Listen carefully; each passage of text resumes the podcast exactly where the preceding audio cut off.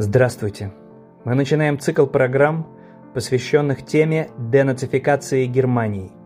Меня зовут Максим Кузахметов. Проект подготовлен изданием «Спектр». Итак, первая программа, собственно, Нюрнбергский процесс. Еще до завершения Второй мировой войны державы-победительницы когда было понятно, что участь Третьего рейха предрешена, договорились после окончания боевых действий устроить специальный суд над теми, кто развязал войну над агрессорами с тем, чтобы максимально предотвратить возможность повторения подобного в будущем, в том числе используя юридические механизмы. В результате в Нюрнберге состоялся знаменитый суд, на котором были осуждены как отдельные лица, так и целые организации. Ряд главных военных преступников был приговорен к смертной казни. Подробнее о Нюрнбергском процессе можно прочитать в издании «Спектр Пресс». Мы же сегодня поговорим о тех обстоятельствах, которые часто ускользают от внимания исследователей и читателей, но которые непосредственно связаны с денацификацией, с пропагандой и с военными преступлениями. Дело в том, что среди приговоренных к смерти, среди тех, кого отправили на виселицу, оказался человек, непосредственно не принимавший участие в расстрелах. Человек, который не отдавал приказов о строительстве концлагерей. Более того, человек, который последние пять лет до капитуляции Германии вообще не занимал никаких официальных постов в Третьем Рейхе и тем не менее, наравне с главными военными преступниками он был приговорен к смерти. Кто же это? Сегодня мы расскажем о пропагандисте, которого звали Юлиус Штрайхер. Обычно пропагандистом номер один, пропагандистом нацизма, называют Йозефа Геббельса. Тут, правда, надо оговориться. Действительно, этот преступник сделал максимум возможного для пропаганды идей нацизма, для того, чтобы отравить сознание миллионов немцев, доказывая им превосходство арийской расы. Но он не дожил до Нюрнбергского суда, покончив жизнь самоубийством. Однако в руки союзников попал Юлиус Штрейхер, и именно он выполнял функцию главного пропагандиста на Нюрнбергском процессе, приговоренного, как я уже говорил, в числе прочего, к смертной казни. В чем же состоит суть преступлений Юлиуса Штрайхера? Он был главным редактором еженедельника Der Stürmer, штурмовик. Всего-то навсего редактор, всего-то навсего журналист, пусть и журналист-нацист. Но чем же он заслужил приговор к смертной казни? Штрайхер родился в религиозной многодетной семье в 1885 году. И, судя по всему, ничто не предвещало печальное развитие событий. Он устроился на работу еще до Первой мировой войны учителем. Удивительное дело, да? Будущий уголовник, будущий преступник когда-то преподавал детям. Он добровольцем еще до начала Первой мировой войны отправился в армию. Но еще одно удивительное обстоятельство. Его уволили из немецкой армии не разрешив возвращаться туда за какие-то преступления, скорее всего, связанные с нарушением дисциплины. Тем не менее, в 1914 году, после начала Первой мировой войны, Штрайхер отправился на войну, воевал 4 года, был награжден и даже закончил войну в звании лейтенанта. Здесь надо оговориться, что этот эпизод биографии очень роднит Штрайхера с Гитлером. Настоящие фронтовики – четыре года в окопах, ранения, государственные награды, и оба дожили до капитуляции Германии. Но вот тут и начинается самое важное. Германия потерпела поражение. Как так произошло?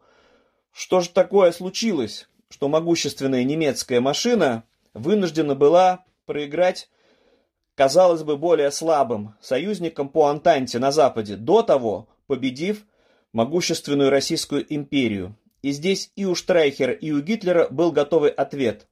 Это пятая колонна, это внутреннее предательство. Причем даже назывался, кто конкретно в Германии способствовал поражению армии. Это евреи. В своем откровенном антисемитизме Штрайхер ни в чем не уступал Адольфу Гитлеру. принципе, на этой почве они впоследствии, познакомившись, близко и сошлись. Важной вехой стал 1923 год, когда Юлиуш Штрейхер основал свой еженедельник, это весна 1923 года, и начал регулярно выходить Stürmer. В своем издании Штрейхер не просто повторял традиционные штампы о ритуалах, в которых евреи используют кровь христианских младенцев, о том, что они обманывают, о том, что они наживаются на доверчивых немцах, но и более откровенные, более жуткие фейки. На страницах Дерштюрмера евреев обвиняли в чем угодно, в любом стихийном бедствии, в паводке, в пожарах. Когда взорвался знаменитый дирижабль Гинденбург, Штрайхер и в этом бедствии, которое произошло за океаном, вообще-то, все равно обвинил евреев, которые устроили специальный заговор, пытаясь таким способом бороться с достижениями немецких технологий. Более того, Штрайхер пытался придать своим статьям некую научность. В частности, он пытался доказать и публиковал статьи, в которых, ссылаясь на ученых, объяснял, что если арийка согрешила с евреем, то ее кровь безнадежно испорчена. Такая женщина уже никогда не сможет родить полноценного арийца.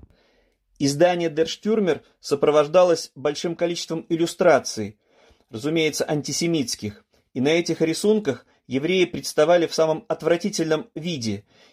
В основном это были карикатуры, и характер этих рисунков был таков, что Штрайхер стал нерукопожатным даже для многих лидеров Третьего рейха. Многие из соратников Гитлера считали Штрайхера маргиналом, максимально дистанцировались от него и даже пытались влиять на фюрера, чтобы тот удалил Штрайхера с тех официальных постов, которые занимал с конца 1920-х годов, в частности Гауляйтера Нюрнберга, а потом Гауляйтера Франконии. Однако, еще в 1923 году произошло одно событие, после которого Штрейхер пользовался безграничным доверием фюрера. Осенью 1923 года состоялся знаменитый пивной путч, первая попытка вооруженного захвата власти нацистами. Путч, как известно, провалился, но рядом с Гитлером во время путча находился Штрайхер – с той поры никакие безумные выходки Штрайхера уже не могли повлиять на Гитлера. Он покрывал Штрайхера даже в самых жутких историях, после которых любого другого соратника могли бы не просто отстранить от власти, а предать суду или отправить в концлагерь. В частности, забегая вперед, можем рассказать о том, что Штрайхер был единственным из приговоренных на Нюрнбергском процессе, кто уже до этого в этом суде бывал на скамье подсудимых. В 20-е годы его судили за растление несовершеннолетних, и тем не менее из-за нехватки улик Штрайхер тогда оказался оправдан. Понятно, что у Штрайхера была ужасная репутация, и он не мог пользоваться никаким авторитетом, еще раз повторимся, в том числе и у многих прочих лидеров Третьего рейха, кроме Адольфа Гитлера. Еще в 1928 году Штрайхера уволили из школы, в том числе и за его откровенный антисемитизм. Штрехер целиком сосредоточился на издании своего еженедельника, и после прихода нацистов к власти в 1933 году расцвел и обрел необычайный вес. Какое-то время Штрейхер соперничал с Геббельсом за титул главного пропагандиста нацистской Германии. Но подвели Штрейхера три обстоятельства.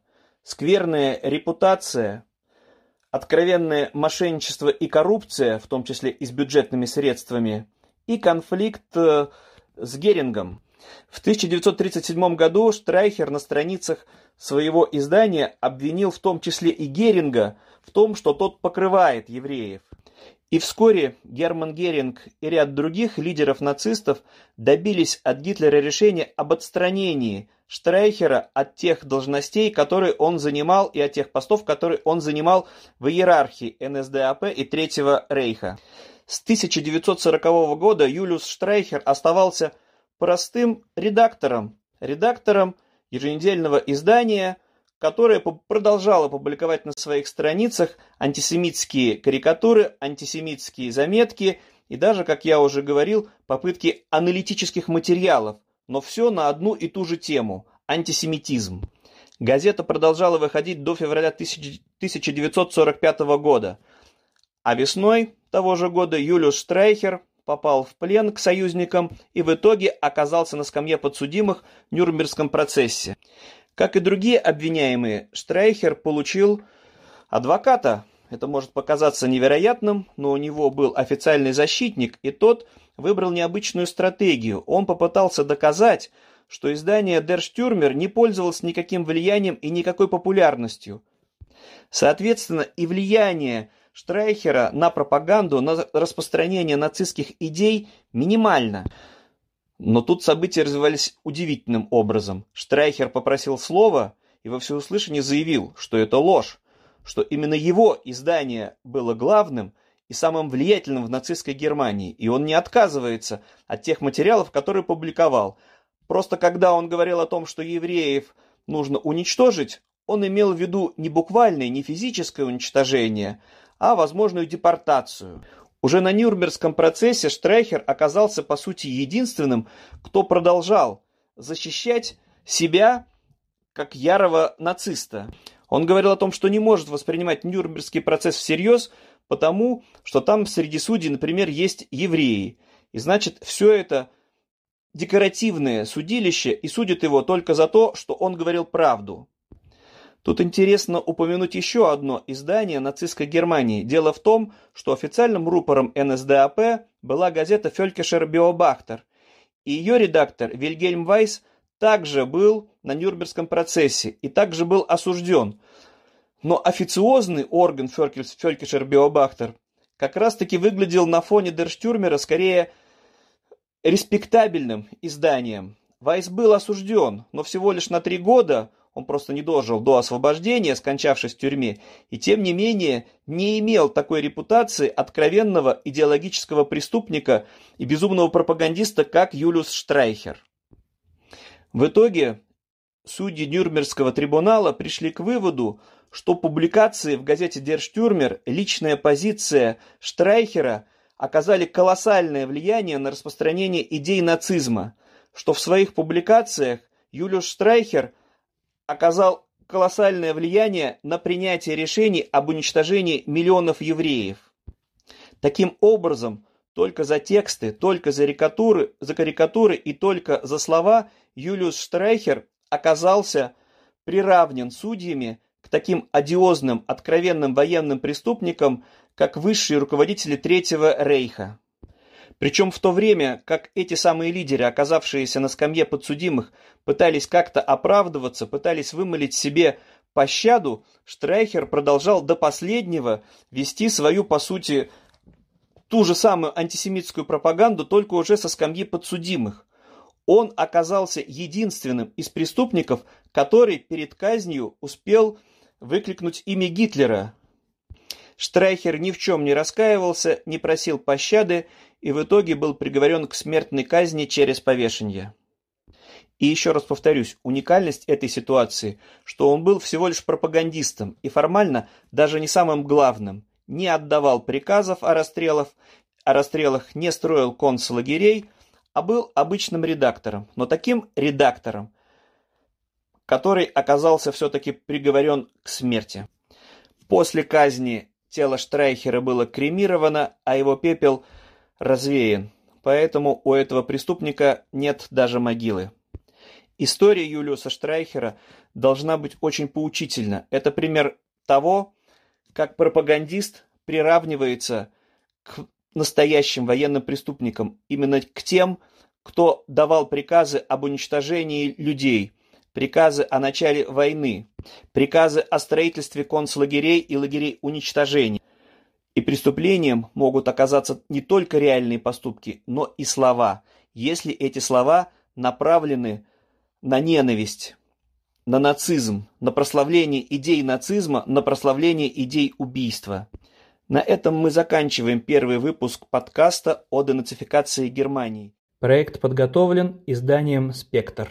Подробный материал о том, как протекал Нюрнбергский процесс, можно прочитать в издании «Спектр». В частности, вы узнаете о том, как союзники, победители Германии, в том числе Советский Союз, Соединенные Штаты, Англия и Франция, договаривались о том, о чем нельзя будет говорить на Нюрнбергском процессе, какие темы должны быть запретными и не подлежат обсуждению. Следующий выпуск нашего подкаста будет посвящен так называемым малым Нюрнбергским процессам. Вы узнаете о том, почему Советский Союз уже не участвовал в этих судебных процессах, а также о тех преступниках, которым удалось избежать наказания и о том, как развивались события впоследствии, кого из них удалось все-таки найти и предать суду уже в другом государстве, не в Европе. До встречи в следующем выпуске.